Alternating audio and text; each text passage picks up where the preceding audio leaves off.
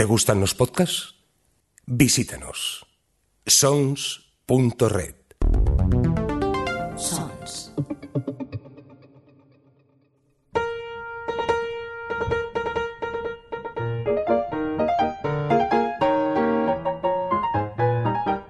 Librorum.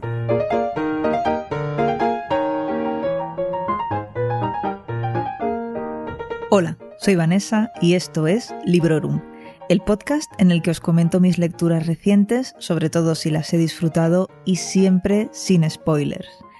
El libro elegido para este episodio es Els llibres que van devorar al meu pare, del escritor portugués Alfonso Cruz. Su título en castellano, para los que no lo hayan conseguido pillar o deducir, que supongo que será poca gente, es Los libros que devoraron a mi padre. El libro se escribió originalmente en 2010 y en lengua portuguesa. Mi edición es una edición en paperback de Blacky Books de 2019. De su traducción al catalán se ocupó Pera Cumellas, cuenta con 144 páginas y lo adquirí en la librería Éfura de Sardañola del Vallés. Hola Nieves.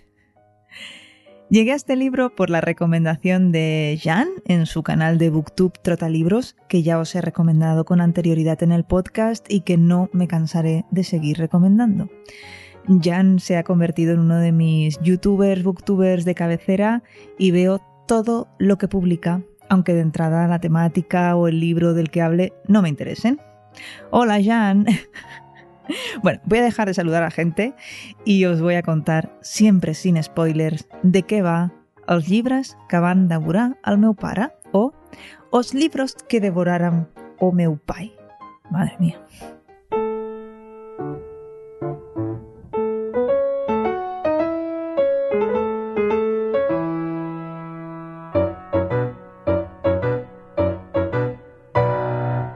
A menudo se dice, o decimos, eso de que nos hemos perdido dentro de un libro y que nos hemos aislado del mundo real.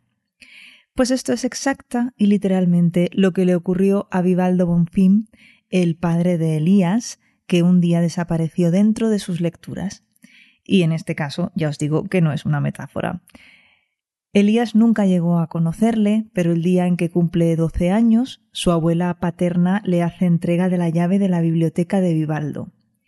Así, el chaval se meterá en un montón de historias que le atraparán y que le ayudarán a saber más sobre su padre.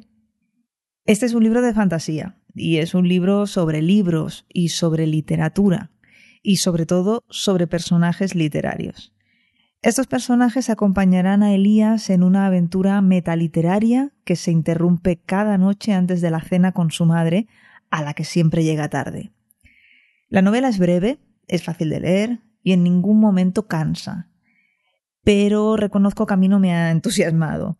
Si tenéis curiosidad o si os sirve de referencia, le di tres estrellas en Goodreads por un giro al final que nos contaré, obviamente, para no fastidiaros su lectura, pero sí que os avanzaré que ese giro no tiene que ver con ese viaje mágico de Elías a través de los libros, sino que tiene que ver con su entorno real.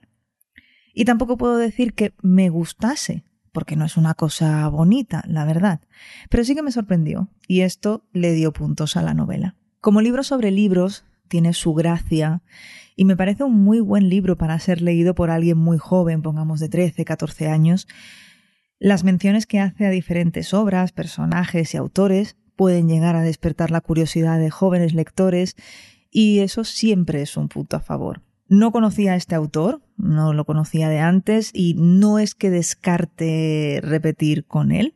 Me ha gustado su estilo claro, su estilo directo y también muy cercano.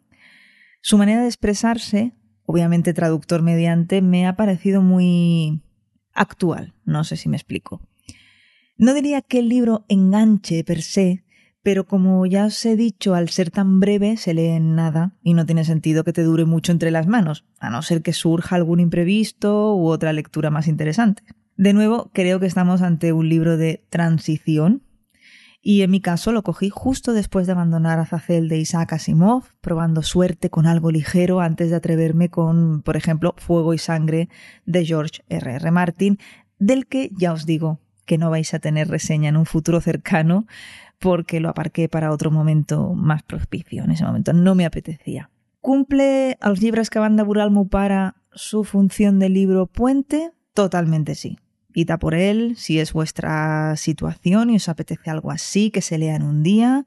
Aunque bueno, en mi caso me temo que estoy ante un libro muy olvidable.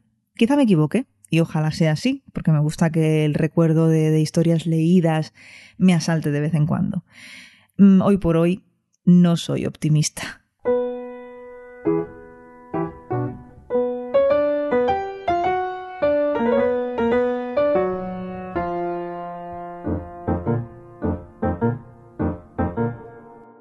Mi experiencia con libros sobre libros ha tenido altibajos.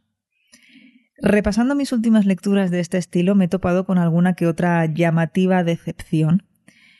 Por ejemplo, en este mismo mes de julio leí un libro que compré en papel de Anne Fadiman con título Ex Libris, Confesiones de una lectora, y al cual llegué por recomendación de Anne Vogel en su podcast One Great Book, nada menos. Mm, ya veis que no hay reseña en Librorum y esto es porque a pesar de tener puntos interesantes y anécdotas curiosas, a mí me pareció de lo más snob y de lo más aburrido así en general. El año pasado sí que reseñé aquí La sangre de los libros de Santiago Posteguillo y tiene el dudoso honor de ser una de las pocas reseñas negativas que he grabado para el podcast. Pero en cambio sí que hay otros libros sobre libros que me han parecido maravillosos y me han dejado un recuerdo estupendo, como es el caso de La Sociedad Literaria y el Pastel de Piel de Patata de Guernsey, eh, que además es uno de los programas con más éxito de este podcast. Muchas gracias por eso y muchas gracias por dejar que os acompañe desde Librorum Podcast. Espero que el programa os haya gustado y que si hace poco que lo habéis descubierto, que podáis encontrar en los episodios anteriores otras reseñas que os interesen. Recordad que todas ellas son sin spoilers y que también encontrarás el podcast en ebooks, Spotify y en todas partes. Hasta pronto y feliz lectura.